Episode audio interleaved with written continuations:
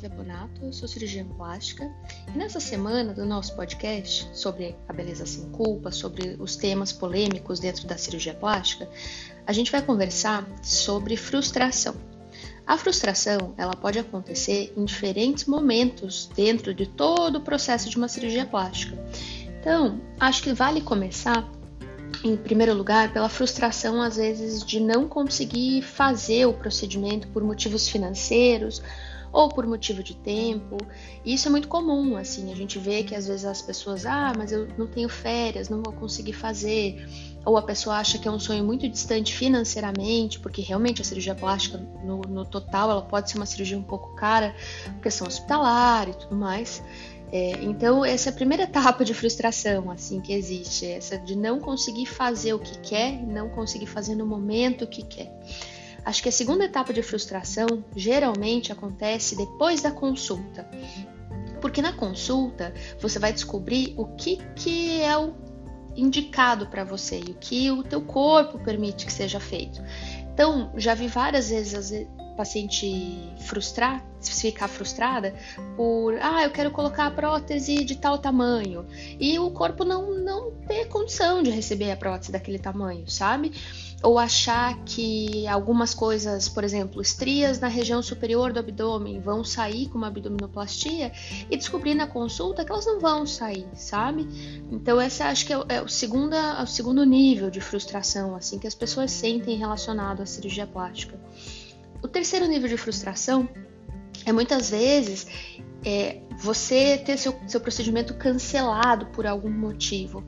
Eu já cancelei cirurgia várias vezes porque por questão de Covid, por questão de exame alterado, por questão de a paciente às vezes estar com uma expectativa muito além do que a gente conseguiria atingir de resultado para ela. E isso pode gerar também uma frustração enorme. Eu acho que nesse ponto vale a gente comentar um pouquinho mais, porque não é tão simples assim. O fato de você ter um exame alterado você às vezes ter que é, postergar uma cirurgia ou mesmo mudar um planejamento é uma coisa muito importante, porque pensem assim, a cirurgia plástica ela é a cirurgia mais eletiva que existe. Então não é aquela cirurgia que você é, precisa fazer igual, ah, estou com apendicite, preciso fazer a, a, uma cirurgia porque senão meu apêndice vai estourar, ou sei lá, vou ficar com uma infecção generalizada, vesícula, enfim, várias outras cirurgias de emergência. E a cirurgia plástica não é, ela é uma cirurgia que a gente pode escolher o momento que a gente vai fazer. Então, se você tem algum exame alterado, vale a pena esperar para a gente fugir do risco.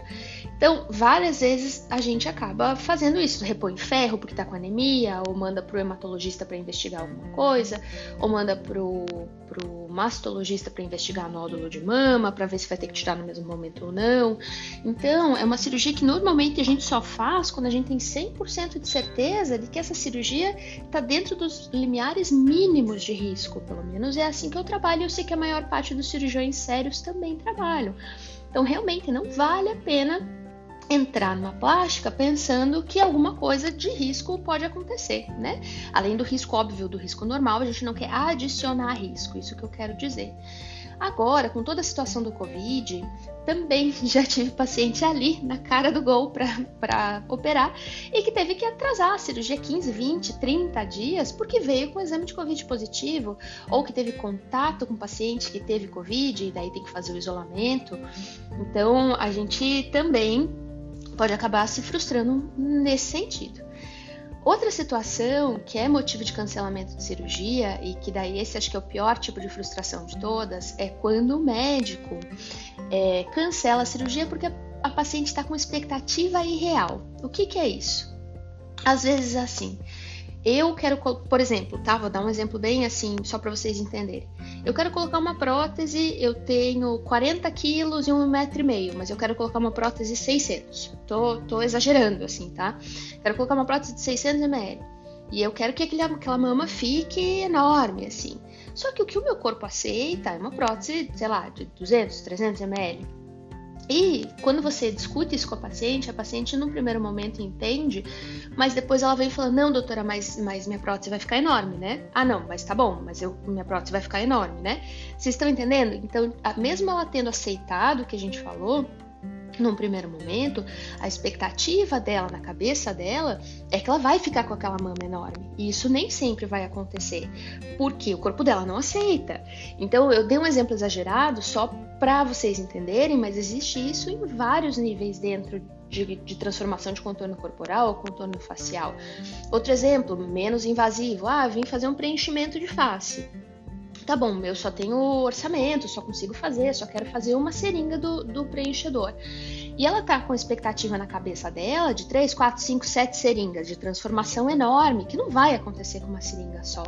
Então, cabe a nós, nesse momento, como médico e como nossa responsabilidade, de explicar isso para a paciente, eventualmente até cancelar o procedimento.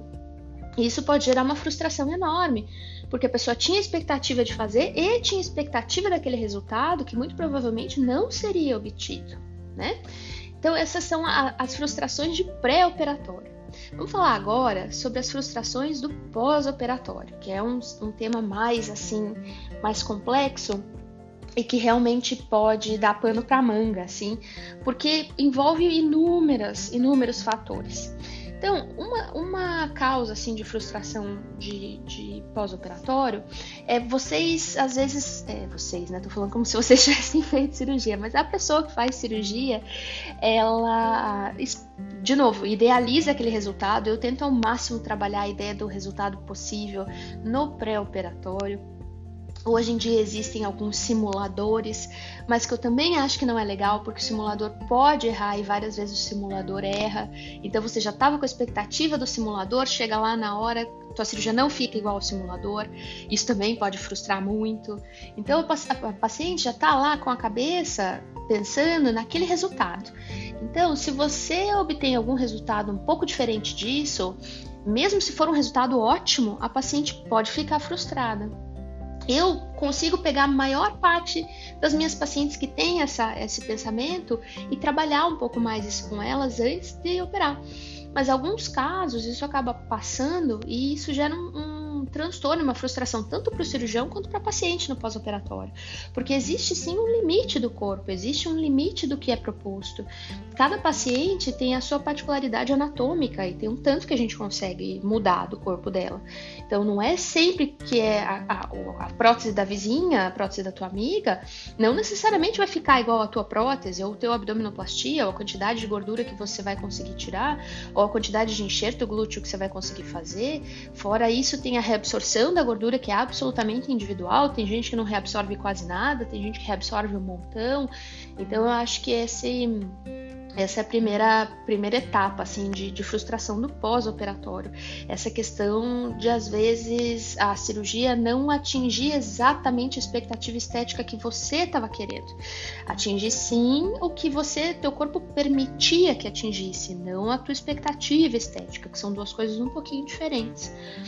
Também existe a frustração relacionada à complicação. Então, por exemplo, fiz uma mamoplastia, tive um sofrimento e uma deiscência, que é a abertura, é o nome que a gente dá para abertura de ponto. Nessa abertura de ponto, ela pode ser em maior ou menor grau, mas existe abertura de ponto que inclusive faz perder prótese, que muda o formato da mama. Então pode existir uma assimetria no pós-operatório, você ter que inclusive reoperar no futuro. Então isso pode gerar uma frustração enorme, porque você pensa assim: poxa vida, eu fiz a cirurgia, guardei meu dinheiro, é, investi meu risco, meu tempo, meu financeiro para fazer essa cirurgia e agora acontece isso. Então é uma situação extremamente frustrante, extremamente angustiante, que pode inclusive levar um pouco à depressão do paciente no pós-operatório. E vale a ressalva de que normalmente a gente tenta abraçar o paciente da, da complicação e dar o maior suporte possível para ele. Eu, pelo menos, eu vejo muito paciente de complicação e acredito que a maior parte dos colegas também, porque é nesse momento que o paciente não pode ficar desamparado, porque ele vai estar com medo, ele vai estar frustrado, ele vai estar tá pensando o que, que, pode acontecer com ele. Então, esse, nesse momento é muito importante a gente deixar o paciente o mais seguro possível de que tudo vai dar certo, se precisar fazer alguma coisa depois é feito, sabe, sem muito muito estresse naquele momento, tentando diminuir ao máximo a angústia que ele está sentindo e tentando resolver a complicação o mais rápido possível também.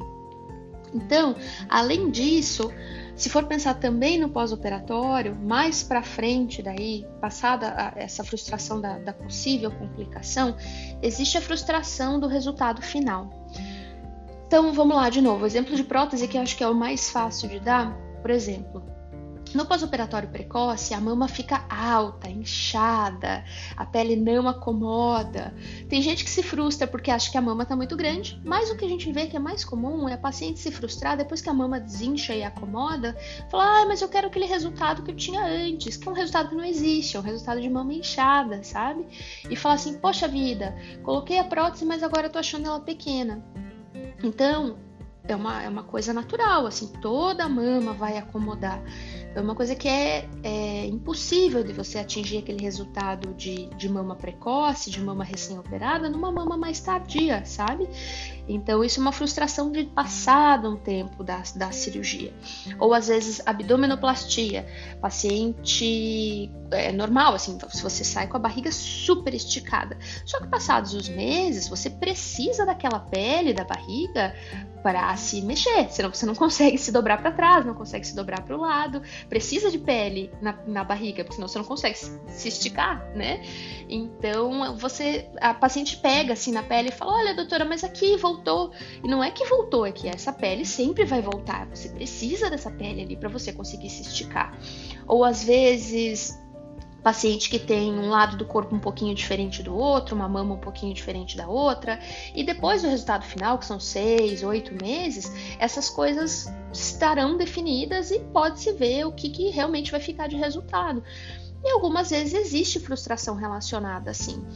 É, acho que um pouco isso é também da cabeça da paciente, porque já vi resultado ruim e a paciente está muito satisfeita e entendendo que aquele resultado era o que o corpo dela permitia, e já vi resultado sensacional, paciente perfeita, cicatriz perfeita, tudo perfeito, e a paciente ter queixa, ter frustração, ter insatisfação em relação à cirurgia. Então, acho que, óbvio, existem resultados que, é, que deixam um pouco a desejar, e isso, assim, posso falar para vocês que Todos os cirurgiões do mundo têm bons e maus resultados, tá? Por inúmeros fatores, sejam ele com condição de dificuldade técnica na cirurgia, seja possibilidade de complicação no pós-operatório, seja é, você empurrar às vezes um limite do que você está confortável de trabalhar, enfim, inúmeros motivos. Mas todos, todos os cirurgiões têm bons e maus resultados. Então, eu acho que tudo bem dentro de um, de um normal, às vezes a paciente tem essa frustração por por ter um mau resultado, dentro da limitação daquilo que o corpo dela é, permite, eu acho que essa frustração é uma frustração justificada. Mas tem outros tipos de frustração que são frustrações, igual eu comentei anteriormente, que são muito do, do perfil psicológico da pessoa, são muito do perfil é, do trabalho mesmo, da, da, da ansiedade, da, enfim, da expectativa estética, que eu acho que isso é muito importante ser trabalhado. E já vi também algumas vezes a paciente não comunicar isso de maneira nenhuma com ninguém, ficar quieta e levar isso para si e às vezes viver frustrada com uma situação que poderia ter sido resolvida, poderia ter sido melhorada e voltar anos depois em algum outro colega ou eu pegar paciente de colega ou co colega pegar paciente minha e falar: "Mas você não voltou no teu médico?" "Ah, não, não voltei porque fiquei chateada, fiquei frustrada e não voltei mais." Então acho que é bem importante, eu sempre tento ressaltar ressaltar isso, que é, é importante você comunicar qualquer tipo de frustração para o seu médico. Só que também é importante você entender que tem frustração que é justificável, que é, que é assim, que tem o que fazer, que tem como resolver, e tem frustração que é assim, que não tem o que fazer, que é a limitação do teu corpo mesmo, e que infelizmente, mesmo se você operasse de novo, ou mesmo se você fizesse algum outro tipo de procedimento, não resolveria. Então, acho que vale a pena comentar para o teu médico te explicar isso, você ter uma, uma opinião da pessoa que você confiou em fazer a tua cirurgia e você também aceitar essa opinião. Não, é, não adianta também às vezes comunicar e querer brigar com o médico, porque afinal de contas você confiou ele, nele num primeiro momento para fazer a tua cirurgia e depois você tem que confiar nele também se ele está te falando que se você operar de novo não vai resolver, ou enfim, que aquilo é uma limitação do seu corpo né? Assim como também tem casos que às vezes um pequeno procedimento pode resolver. Às vezes assim, ah, estou muito frustrada porque a cicatriz do meu abdômen ficou escura. Ótimo, que bom, me avisa, porque existem um milhão de procedimentos que a gente pode fazer para cicatriz, para melhorar a qualidade dessa cicatriz. E às vezes, com esses pequenos procedimentos que não são cirúrgicos, você já teve uma melhora enorme. Então, acho que é muito uma questão de comunicação, de entendimento psicológico mesmo, de maturidade, de equilíbrio para você conseguir assim, se livrar dessas, dessas frustrações e dessas, dessas intercorrências que podem acontecer em todo o processo de pós-operatório e de pré-operatório também. Acho que aqui a chave, assim, é comunicação Comunicação, comunicação, comunicação. Quanto mais você e a tua, a tua equipe, quanto mais o paciente falar com vocês, quanto mais informação você tiver, quanto mais você conhecer o teu corpo, menor a chance de você cair em frustração. Isso é uma coisa muito importante no processo total, tá? Se tiverem alguma dúvida ou alguma sugestão, basta nos falar via rede social. Domingo que vem a gente está por aqui de novo. Um abraço.